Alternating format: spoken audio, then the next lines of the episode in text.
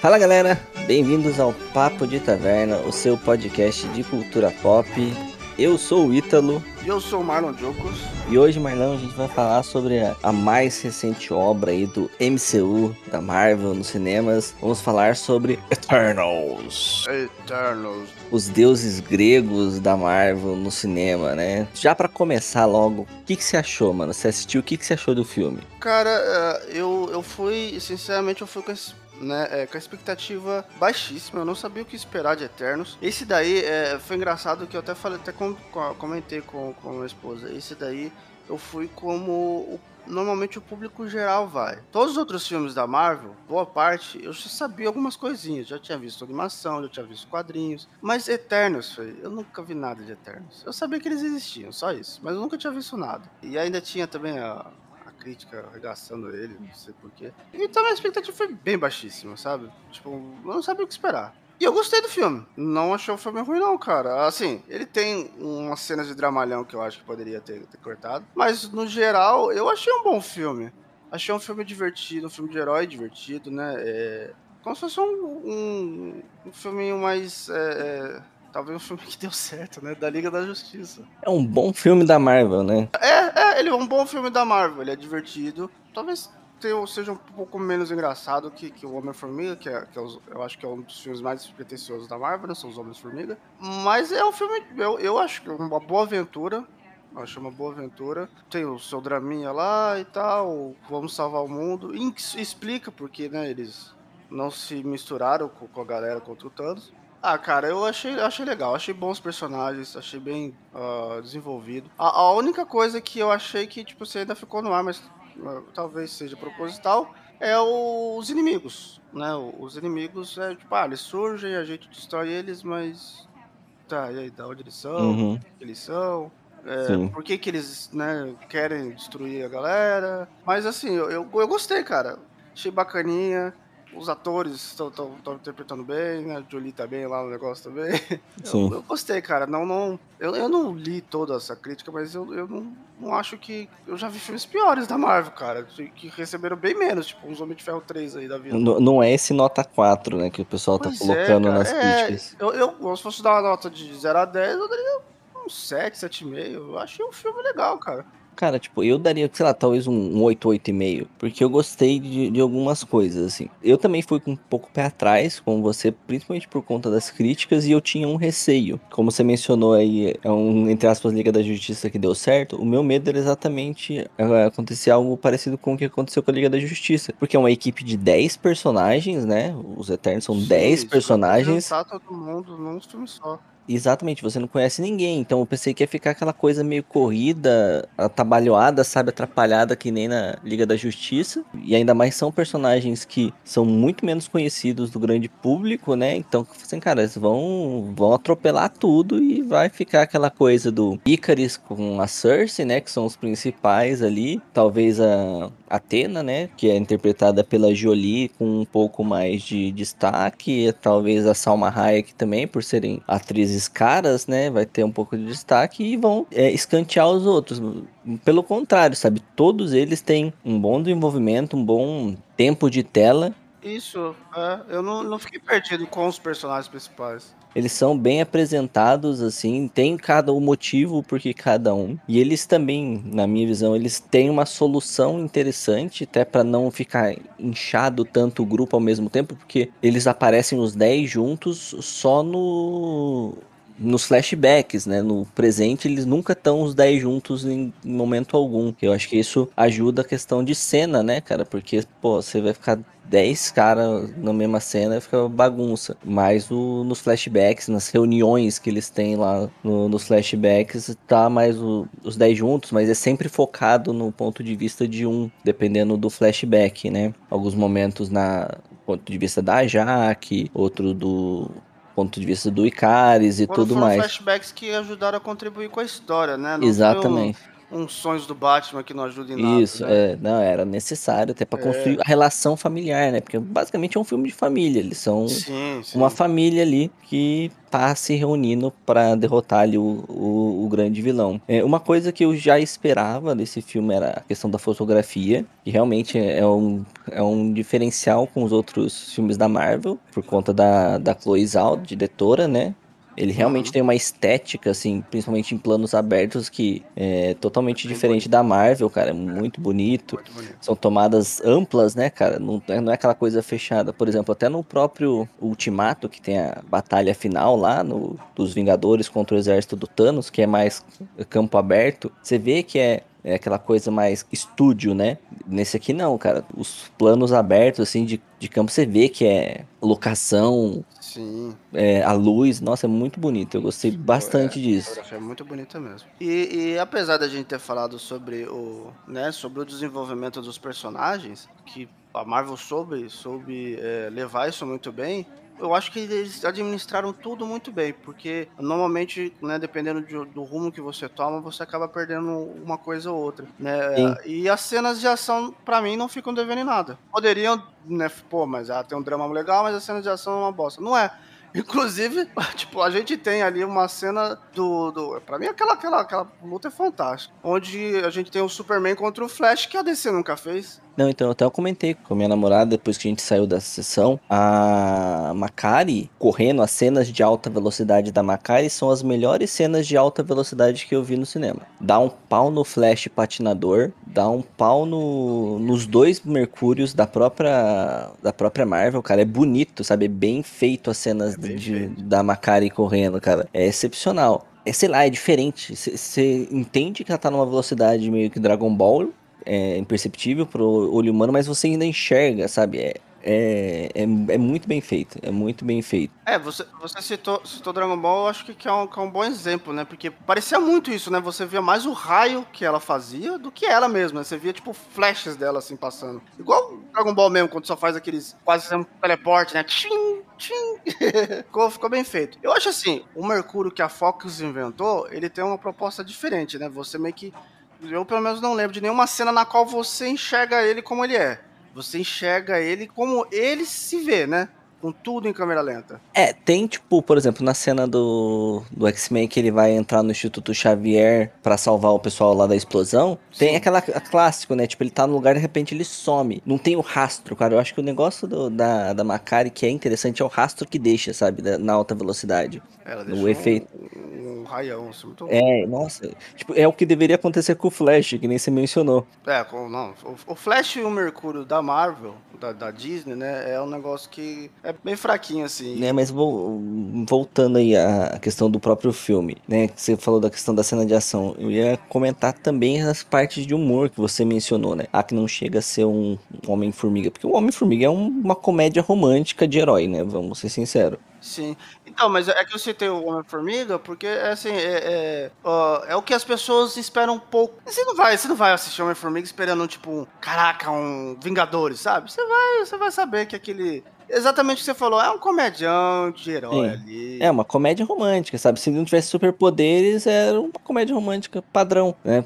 Principalmente o 2 que tem a Vespa, né? Mas esse aqui, tipo, ele tem a comédia no- na dose certa, porque é um filme da Marvel, tem, é basicamente empírico, né? Faz parte da receita de bolo da Marvel ter as cenas de comédia, mas ele é um filme mais sério. Se você for parar pra pensar, o, né, a questão toda do drama familiar, a construção dos Eternos, o que são os Eternos, né? As disputas entre eles, por exemplo, tem a, cena do Druig lá, que ele fica revoltado com a Jaque. Cara, é clássica cena do filho rebelde que vai fugir de casa, sabe? Então é uma, é uma coisa mais dramática. Por exemplo, a questão toda da Atena, né? Porque a, como você olha no, nos trailers, assim, você acha que a personagem da Jolie vai ser uma, uma mulher maravilha que sumona armas, né? Toda cheia de acrobacia, forte pra caramba, rasga Na os caras ela é é nerfada, sabe? Tem ali um problema com ela que é, aprofunda a relação dela com o Gilgamesh. É, até olhando assim durante o filme, você vai você é um pouco improvável né, que o Gilgamesh, que é mais brutão, se sensibilize mais com ela.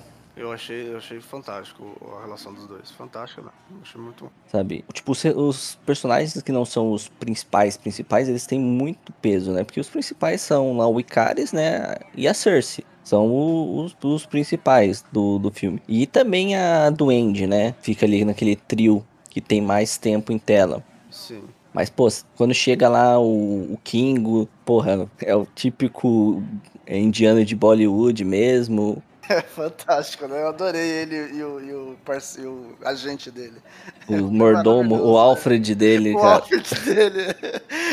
Com 90 câmeras no, no, no paletó. Tirar câmera é o Batman das câmeras, né? É o tipo, cinto, câmeras, cinto de utilidade de câmeras. O, o Festus, com toda a relação da família dele lá, que ele cria com, com o parceiro dele e o filho. Cara, ele é mais dramático se você for parar pra pensar né? Sim, do que os, os outros filmes da Marvel de um modo geral, cara. cara Mas tem a leveza. Você, tudo bem, tem, tem um, às vezes o dramalhão tem um, tem um passo um pouco.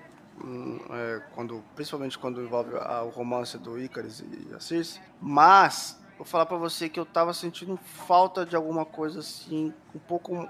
Não precisa colocar a comédia da Marvel todo no negócio, sabe? É, dá para você contar umas piadinhas sendo um pouco mais sério. Eu senti falta e eu achei isso bom no Eternos. Porque, por exemplo, nem no Thor Ragnarok, que é o Ragnarok, é o Apocalipse. Pô, mano, é piada o tempo inteiro. Entendeu? Assim, é... o, Thor, o Thor Ragnarok. Ele tipo, foi é totalmente pretencioso, é entendeu? É quase uma viagem de LSD. Total. Tudo coloridão. Só que aí que tá, né? É, é, é, tudo bem, eles realmente não venderam, desde o trailer, eles nunca venderam que ia ser um filme muito sério, né? Sim. Mas se é o fim do mundo. Pensar, é, exatamente, é o fim do mundo. O Mjolnir quebra, o Thor perde o olho. Acontecem coisas pesadas. Era para ser um pouquinho mais pesado. Eu acho que eles poderiam colocar mais peso. Mas você não sente esse peso nenhum. Ah, Mjolnir quebrou, vai fazer outro, ou sei lá. Ah, perdeu o olho, sei lá. Sei lá, um você não, você não. Ah, Asgard foi destruída. É, é, foi destruída. É, um genocídio de uma espécie. É, então, é, foi destruída. Você não sente esse peso. Eu, eu, pelo menos, não senti nada, porque o filme inteiro tava me fazendo, né? Dar umas, umas risadas, algumas até meio forçadas. Mas Bem leve, né? Tava, é, tava muito leve. Então, assim, é, eu, eu dei o exemplo de, do, do Ragnarok, porque é, tá no título, tá no título que Sim. é o Apocalipse, entendeu? Então, tipo, e não é, não é pesado, é engraçado. É, Sim, e Eternos, é, é muito leve.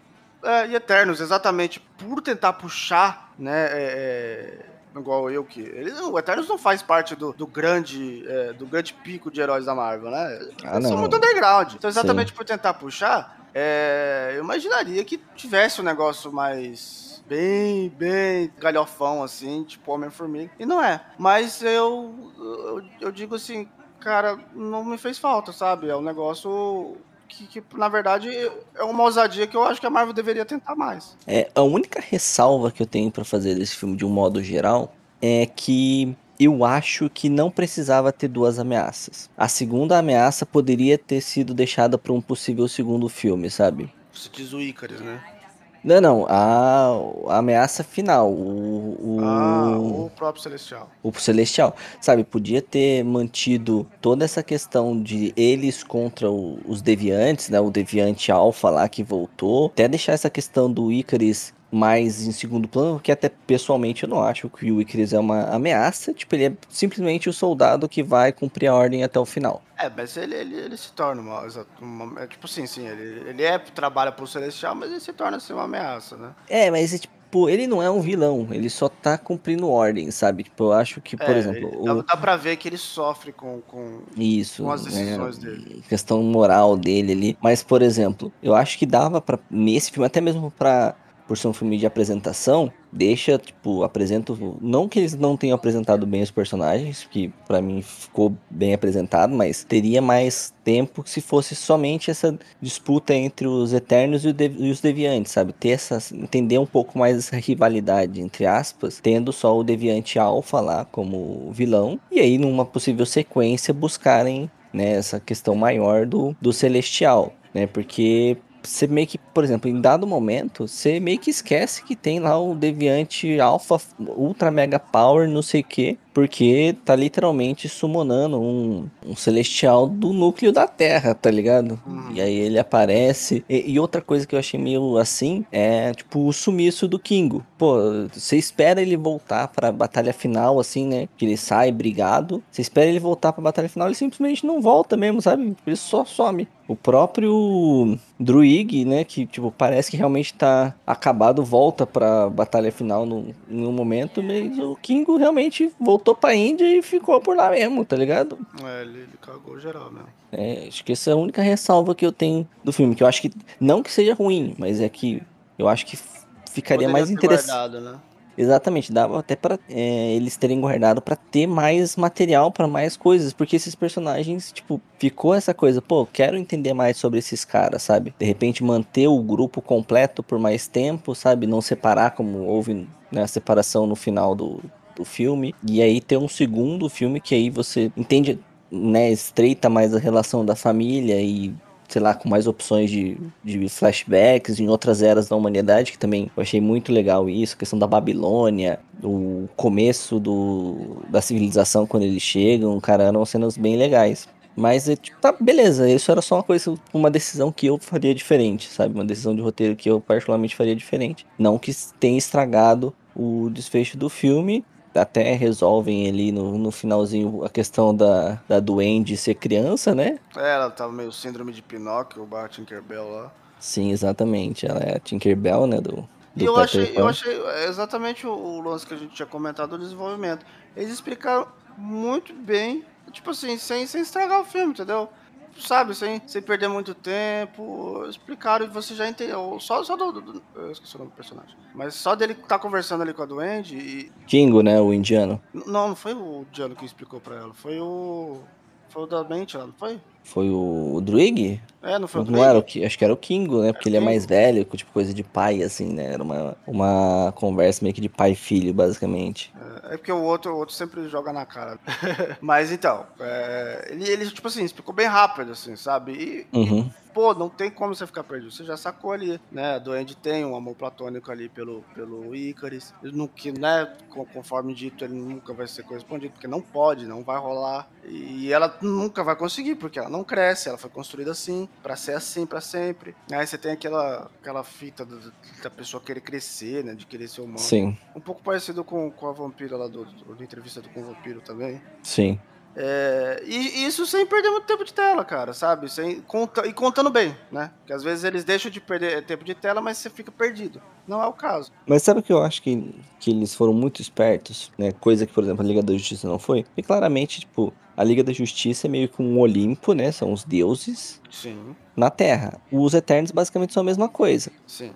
Inclusive, eles, eles brincam com isso também. E, né? Então, exatamente isso que eu queria pegar. Para desenvolver os personagens, em vez de ficar explicando poder por poder, pô, pô Atena é a Atena, é a Atena. A gente, a gente, o público geral sabe o que é a Atena. Sabe, o Ícaris é o, o conto do Ícaro, né? Então, tipo, você sabe isso. Então, tipo, vamos desenvolver a personalidade dela. Então, porra, a gente sabe o que é Atena, a gente sabe o que é o Ícaro, né? A gente sabe né, o que é o Hefesto, né? O Fastos. Pô, pô, não preciso falar que o Fastos é um cara que constrói armas e tem conhecimento tecnológico. Não, ele é o Hefesto. A gente sabe que o Hefesto é o deus, é o deus da, da forja. É. Então a gente sabe que esse é o poder dele, que ele é foda nisso. Então vamos desenvolver a personalidade dele, o que ele gosta, o que ele não gosta, as motivações do porquê ele tá fazendo isso ou deixando de fazer, sabe? Então acho que eles usaram muito essa questão dos Eternos serem baseados em, em figuras mitológicas que deu tempo para eles construírem o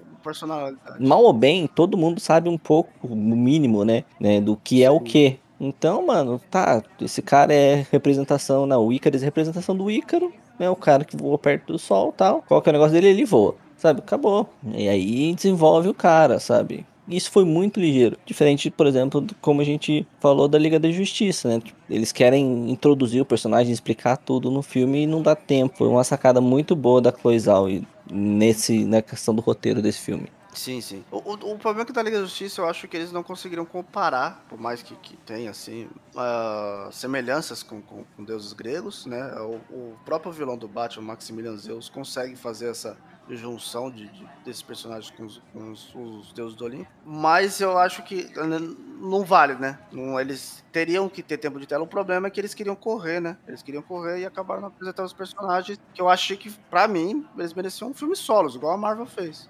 Mas então, os personagens da DC, eles não precisam dessa correlação porque eles são extremamente conhecidos, cara. Essa é, é a questão. Todo mundo sabe quem é o Superman. Ninguém sabia quem era o Icarus até agora. É, isso é verdade. Sabe?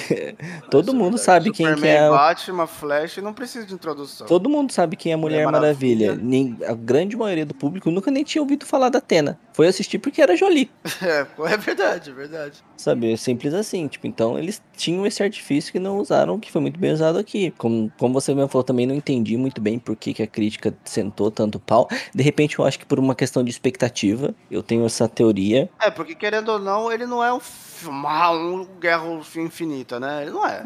é não, diferente. Mas, tipo, não é um filme ruim, cara. Não, não, a minha questão da, da crítica é uma é diferente, não é nem questão que eles esperavam ser um Guerra Infinita ou algo assim. Toda a propaganda desse filme e as opiniões que se viam prévias era sobre o fato de ser um filme da Chloe Zhao, indicada ao Oscar, não sei o que, uma diretora com identidade própria. E ela mesmo falou que seria um filme pouco ligado com o universo da Marvel, né? Teria uma identidade própria. Então acho que eles esperavam mais um filme da Chloe Zhao do que um filme da Marvel. É um filme da Chloe Zhao dentro da fórmula da Marvel. É, sabe, tipo, a Zhao pegou a identidade visual e narrativa dela, que você pode ver isso né, na questão do drama do filme, que não, não tem esse nível de drama no, no, nos outros filmes da Marvel, né? Como você mencionou o próprio Ragnarok, que deveria, teoricamente, teria que ser um pouco mais pesado. O próprio Ultimato, Homem de Ferro 3, que tem toda a questão da doença do Tony. Ele tem essa questão dela, a estética visual dela, mas ainda é um filme com a receita de bolo da Marvel. Tem as piadinhas,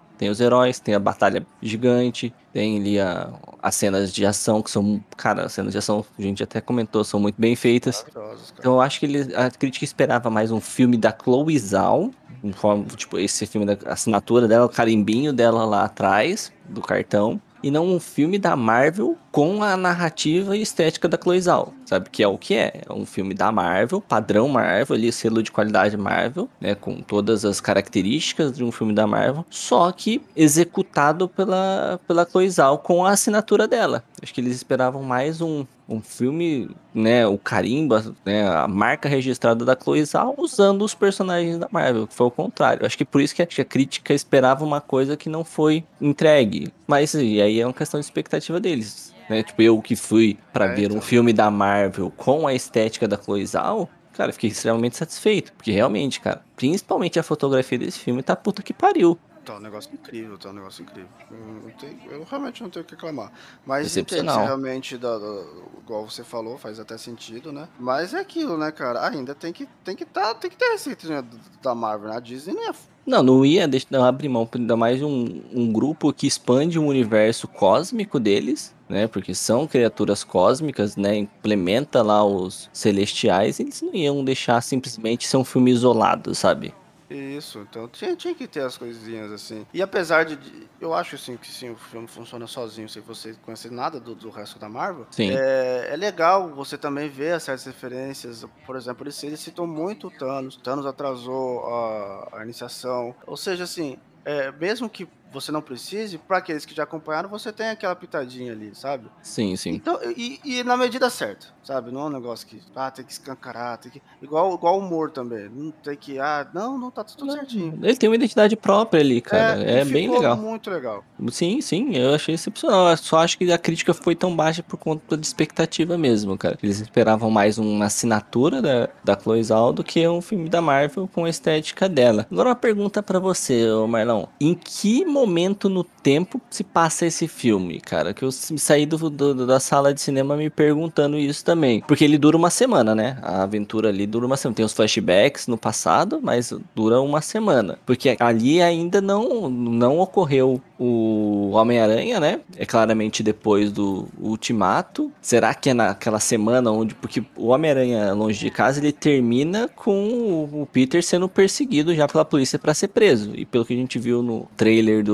do Sem, Sem Volta para Casa, ele já tá lá prestando depoimento e tudo mais. Ele tá sendo investigado. Será que ele se passa nesse meio, nesse começo aí do, do Homem-Aranha ou durante o Longe de Casa? Porque pelo que a gente viu no trailer do sem volta para casa é, é logo que ele chega, ele presta o depoimento lá, começa a ser processado e já vai buscar o Dr. Estranho para fazer o feitiço maluco lá de misturar a porra toda. E claramente aqui não tá acontecendo isso. Isso é antes, se passa antes da, do feitiço do, do Doutor Estranho. Não, sim, sim, com certeza passa antes. Eu acho que ainda vai, vai dar o, o efeito do Doutor Estranho na, na, bagaça toda, né? Agora, onde se passa? Cara, eu acredito que sim, seja depois, ou talvez durante. Talvez durante. Acho que durante o, o longe de casa. Porque até no final ali, cara, tem a, né, a passa no noticiário, sabe? O evento Isso, ali é, aconteceu. Então, é, então. então é. Por mais que seja uma, não é uma coisa global, né?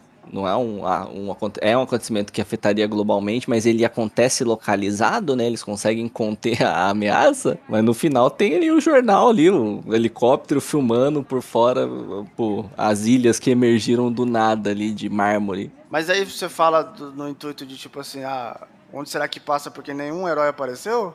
É, exatamente, sabe? Tipo, não apareceu ninguém, foi investigar lá o, o Sam Wilson, por exemplo. Aham. Uhum. É, não, não, tem nada, né? A gente não tem. Talvez, talvez. Não sei, cara. É difícil de, de, você descrever, porque eu ia falar bem assim, talvez se passa durante o filme que ainda vai acontecer. Só que antes ainda do, do da baracutaia do, do, do, do Estranho. Mas isso daí envolve apenas o Homem-Aranha, né? Iria, o que, eu iria dizer? O Homem-Aranha tá ocupado e não foi lá ver. Só que aí falta o Sam Wilson, tem o Soldado Invernal, tem a galera toda aí que poderia estar tá dando uma olhada, né? Exatamente, tem o Máquina de Combate. tem o Máquina de Combate, mas. É, é eu acho que assim, é, faz parte do mistério, entendeu? Porque às vezes a gente acha que se passa em algum ponto e não é. Por exemplo, o. Voltando a falar do Homem-Formiga, né? O Homem-Formiga e Vespa. Né? Você imagina às vezes que. Pô, onde será que ele passa? Só que aí você vai descobrir exatamente no pós-crédito. Ele é um pouquinho antes do estado de Thanos. Então, assim, talvez faz parte do mistério e a gente vai ver onde que é. A gente depende das referências do próximo filme. É, porque esse não fala nem no pós-crédito, né? Porque o primeiro pós-créditos aí é o Star Fox, né? O Star Fox, já chegou. O, o irmão do Thanos, parece lá do. E depois é a da, da... De espada de ébano. O pior é que desse do, do Star Fox, eu peguei essa cena pós-crédito sem querer antes, cara. Porque no, no dia do lançamento eu abri o Twitter e só, né, vi lá, tava no Trend Eternals. E aí eu pensei, ah, vou ver isso, não, o que estão falando, se o filme é bom, se o filme é ruim. Só se falava do tal do Harry Styles. Ah, o Harry Styles, o Harry Styles, o Harry Styles, o Harry Styles. Assim, o One Direction comendo solto ali. One Direction comendo solto. não, quando, quando ele apareceu boa parte do cinema. One Direction, como assim? É, o, meu, o meu não teve muito isso porque eu peguei a sessão de quatro e meia da tarde, sabe? Tipo, assisti é, matinê, basicamente, então a sessão tava bem vazia. Ah, o meu tava bem lotado. Meia, era, era, peguei da sessão das 10, terminou a uma, velho. É, então aí de boa, não, não lota tanto. E a segunda, cara, a segunda cena pós-créditos eu já imaginei é, na cena final da Cersei com o, com o Jon Snow sim, lá. É, é, ficou bem, bem na cara ali que. É, sim, ah, sim, eu preciso falar sobre minha família, né? E ela, ele, ela tinha dado um anel de família para ele e tal, não sei o que. Assim, putz, eu pensei, mano, é o Cavaleiro Negro, o cara é inglês. É, né, então. Tem o negócio da, o anel de, de, da, da, fa, de família. É, família medieval. Eles fazem referência à espada de ébano no, no próprio Faz. filme. É que tem a cena que eles chegam na nave lá, a Atena tá brincando com uma espada e não lembro quem chega e pergunta, ah, essa é a espada de ébano? Ela fala, não, essa aqui é Excalibur. É, eles até brincam. Eles, eles, é legal isso, né, Porque como eles viveram muito tempo, né? Eles falam do. do né, de, do, dos, das coisas, lendas, né? Das, né? Inclusive, solta até uma piadinha, o Arthur era caidinho por você, hein? Então, aí eu pensei, putz, eu pensei na hora, pensei, não mencionaram a espada de ébano à toa, sabe? E aí na cena pós-crédito deles, tem ali o. Né, o Jon Snow, meio que, ah, eu abro, não abro, abro, não abro, abro, não abro. Ele abre a urna lá. Eu até pensei que iam cortar na hora que ele abre a urna para não mostrar, mas aí eles mostram, né, que realmente é a espada de ébano e tem aquela voz lá no fundo perguntando se ele realmente tem certeza que ele quer fazer isso. E acaba, só que, né, na hora eu falei assim, putz, quem que é esse cara? É, quem que falou com ele? De repente um espírito do passado, né? Porque a espada de ébano suga o espírito dos outros cavaleiros negros que morreram no, no passado, né? Mas não, a Chloe Zhao já confirmou que é o Blade. Blade? Sim, o Blade, o. Mata vampiro? Exatamente. Eu não imaginava, eu achei que era o Cavaleiro Negro mesmo. Então, porque parece que nos quadrinhos existem algumas aventuras do Cavaleiro Negro com o Blade, porque a sim, espada sim. de ébano mata até fantasma, né? Então vampiro é coisa boba. É. Não, tem, tem sim, mas eu, eu imagino. Eu não... Então o Blade que vem falando com ele. Ah, interessante. É, interessante. Marshall Ali, será que ele vai aparecer no filme do Blade? Aí seria interessante. Tipo, uma participação ali do Jon Snow como Cavaleiro Negro no filme do Blade. Pois é, cara. Eu tava assim, ah, beleza, o Cavaleiro Negro vai aparecer, legal. Porque né, eu achei legal, cara, mas, mas uh, só de. Eu, eu acho o Blade um personagem fantástico, né? Então, só de, né, de introduzir um outro personagem que eu acho bom. Eu só não, só não sei como é que vai ser o Blade no universo Marvel, mas vamos ver. Eu só, eu só pensei pensei assim que poderia ser, tipo, talvez o Merlin, sabe? Já que tava introduzindo essa coisa do Cavaleiro Negro, né? Assim, sei lá, é o, é o Merlin né? tentando aconselhar ele, porque né, a espada de ébano é uma arma extremamente forte, mas deixa os caras meio maluco, né? Ah, é trilouco, os caras ficam bugadão e ela vai sugando os caras tudo. Filho. Sim, ela é, ela é uma arma que tem um, um ela cobra um preço muito grande para quem é, importa ela. É tipo o, o anel da Marvel. Exatamente, tipo um anel. Falando em artefatos, cara, você viu a referência no dos anéis do Shang-Chi? Não. Na cena que eles estão na nave lá e o Festus tá criando ali uma opção para eles botarem o Eterno para dormir, ele fala: "Ah, mas tem aqueles 10 anéis que a gente pode usar para unir o poder num só". Só que nesse momento eles já não tem a Jaque, não tem o, o Gilgamesh, então não, não, não era, não é, não, não ia dar certo. É aí que eles têm que, ah, então a gente vai ter que fazer novos, né? Não tem o material para fazer. E aí depois que o o Festus tem a ideia de pegar a esferinha lá e usar ela para fazer o, os anéis que eles usaram no final para né, ter a Omnimente lá. Você não reparou isso, mano? Não, pior que não, tava bem desligado, cara. Não, não, não prestei atenção nessa parte. Cara, que legal, cara. Tá, vou, tem, vou tem os 10 tem os 10 anéis lá tal. Aí, tipo, até aparece os 10 anéis na formação do, do emblema da, uhum. Do mandarim, né? E aí ah, mas não dá porque a gente tá em menos agora. Sim. Aí ele ah, vou dar um jeito então. Ele ah, vou dar um jeito. E é onde ele tem a ideia da esfera, né? E aí ele tem a ideia da esfera de usar ela como matéria-prima para né, forjar novos anéis em menos quantidade, porque eles estão em menos, menos pessoas, né? É legal quando ele chega com essa ideia, né? Já é em outro pedaço, né? Que a, a Circe já tá toda destruída lá, né? É, tá. Emocionalmente. No... Tá perdida a no. A Julie consegue erguer ela, ele vem e fala: Não, não, o discurso eu já fiz aqui. Sim. Então, é, a, é a piadinha ali. É a piadinha da Marvel clássica, né? Que... Mas bem feita, estou falando, não foi exagero, cara. Sim, foi, é. Ó, você quer outro exemplo de, de, exagero, por exemplo, que eu acho na, que eu falo, pô, Marvel, você não precisa contar piada agora. Deixa a gente sentir o peso. Uhum. A, a, vez, por exemplo, que o, o máquina de guerra uh, é atingido pelo visão e ele cai e fica, né? Acaba ficando depois, depois no decorrer do filme, a gente acaba vendo, vendo que ele ficou paraplégico. Aí, pô, mano, mó cena triste, cara. Aí vem o, o Falcão pedir desculpa e tal. E aí, pra ser a piadinha, o Tony Stark acerta ele. Pô, não precisava daquilo. Pô, mano, deixa a gente sentir o peso. O cara ficou paraplégico, caramba. Uhum. Por exemplo, uma questão de piadinha que eu pensei que ia ser assim, que tem até no trailer, que é o Icarus falando: Ah, aqui você deve ter criado a base mais protegida. Essa mesa é o quê? De vibrânio? Ele dá um soco e quebra é, a mesa. Quebra. No, no trailer você acha que é uma coisa é, jogada. No filme, não. No filme ele meio que testa outra coisa antes, né? O, na parede Isso, ali, cara. o vidro. E aí dá um motivo para ele dar um soco na mesa achando que nada vai acontecer, tá ligado? Porque ele acabou de soltar um raio laser na janela e ela só absorveu, tá ligado? então, eu achei, eu também, quando, quando eu vi, eu falei assim, caraca, essa cena não devia ter passado no trailer. Porque o trailer estraga mostrando que é uma piadinha Marvel, né? Aquele, aquela uhum. forçadinha. Mas no filme mesmo, o negócio foi muito bem feito, porque, tipo assim, ele não deu aquela pausa onde você quase vê o Didi piscando pra tela, tá ligado? Uhum, sim. Não deu, cara. Falou, a janela, você fala que não tem nos seus poderes, a janela tá. Essa mesa aqui devia pá!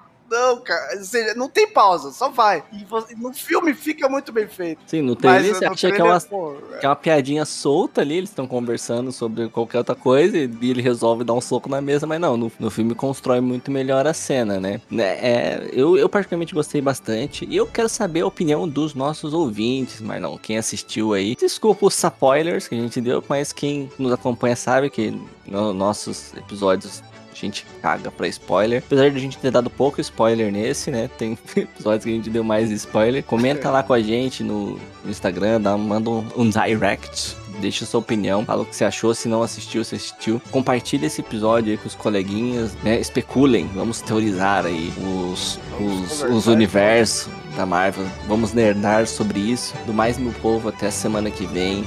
Muito obrigado. Valeu, falou. É nóis. Aquele abraço e falou!